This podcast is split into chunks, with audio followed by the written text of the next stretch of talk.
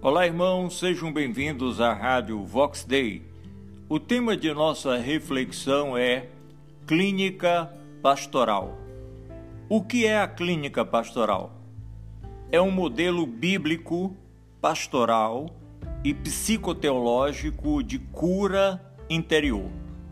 A clínica pastoral existe para ajudar as pessoas feridas na alma ela existe para fazer caminhos retos para que o indivíduo possa caminhar sem embaraços ou tropeços em sua vida cristã. A clínica pastoral apresenta princípios bíblicos de forma prática, de forma direta, para a solução dos conflitos da alma e libertação espiritual. Cada um de nós, ser humano, tem uma maneira de ser e uma maneira de estar. Iniciemos pelas pessoas que estão com problemas. Há pessoas que se encontram emocionalmente abaladas. São aquelas que não apresentam traços de sensibilidade afetiva exagerada, mas por razões vivenciais momentâneas e negativas, são abaladas emocionalmente e passam a ter problemas afetivos e existenciais. Exemplo: o estresse continuado, as perdas, as decepções, o fracasso, as exigências de adaptações e outros fatores adversos. Mas agora falemos das pessoas que são problemáticas de fato.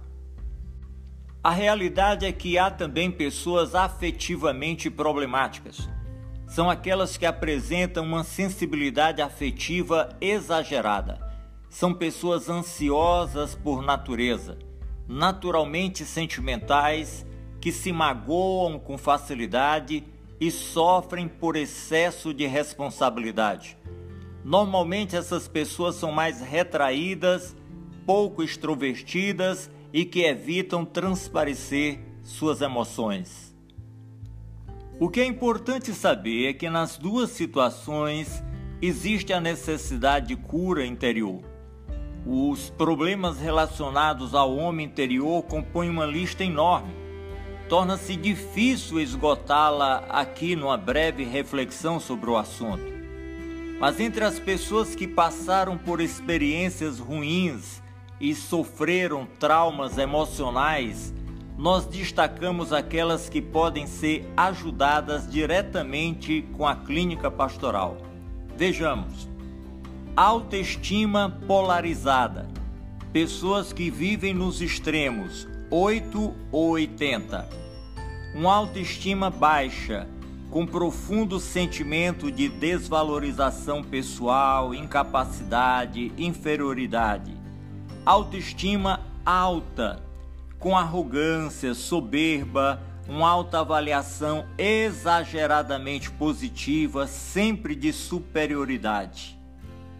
Essas pessoas precisam de cura interior, mas também aquelas que tiveram traumas emocionais, que é uma vivência negativa que deixou uma marca emocional, psicológica dolorosa Há também um complexo traumático, que é o somatório de traumas emocionais, uma soma de vivências traumáticas que produziram alterações no comportamento.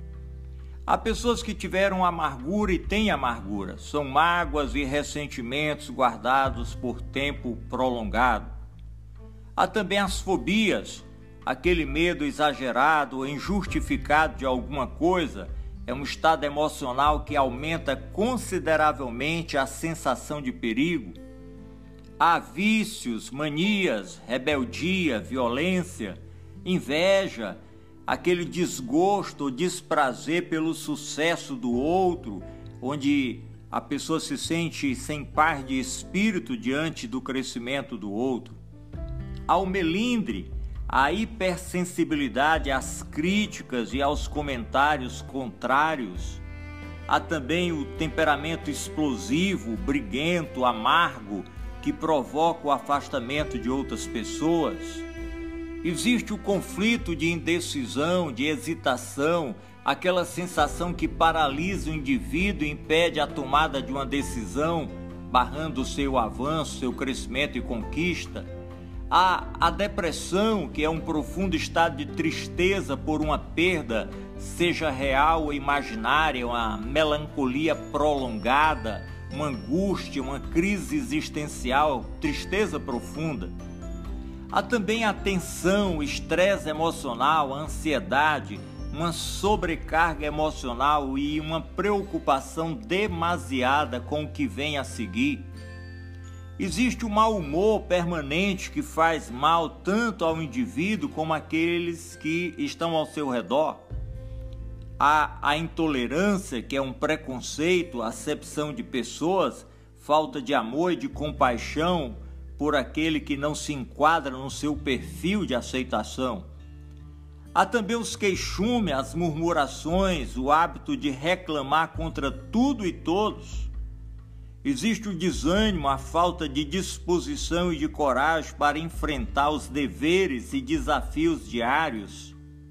Há pessoas hipocondríacas, é aquela obsessão com a saúde que promove uma corrida constante aos médicos e medicamentos sem uma real necessidade.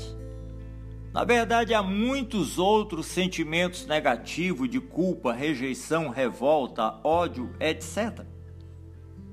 Muitos desses conflitos, amados irmãos, eles são afetivos, existenciais, e conseguem arruinar a vida de um bom número de pessoas. É verdade que nem todas as pessoas sob as mesmas condições têm as mesmas reações e os mesmos comportamentos.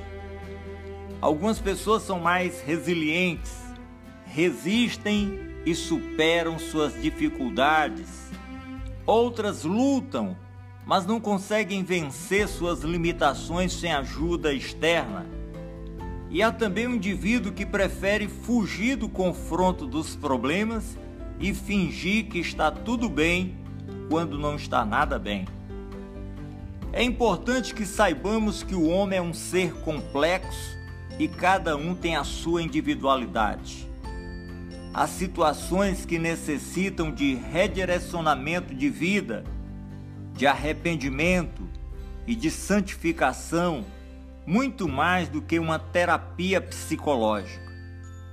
Em todos os casos, porém, é dever pastoral acolher os que estão com problemas emocionais, oferecendo sua presença, o seu amor, confortando os atribulados com a fé, dando-lhes uma palavra de encorajamento, orando por essas pessoas, fortalecendo seu ânimo, demonstrando sempre apoio e o amor cristão. Há muitas pessoas na igreja que estão feridas na alma. E diante dessa triste realidade, o que podemos fazer? Ora, o caminho da restauração afetiva existe, mas não é tão simples. Há casos que são complexos, que exigem o milagre de Deus. Há outros onde o sofrimento existencial se faz necessário por algum tempo. Sim, mesmo não compreendendo bem os desígnios do Senhor, nós estamos convictos de que algumas pessoas precisam viver o sofrimento existencial por determinado período. Há situações em que a agonia da alma ao reconhecer suas fragilidades e incapacidades, começa a extravasar prantos, soluços, mas vai quebrantando o orgulho, envolvendo a aridez do coração, condicionando esta pessoa a uma nova história de vida. Quebrantamento, humildade e arrependimento profundo são atitudes balsâmicas, libertadoras e curadoras em toda e qualquer situação afetiva e existencial.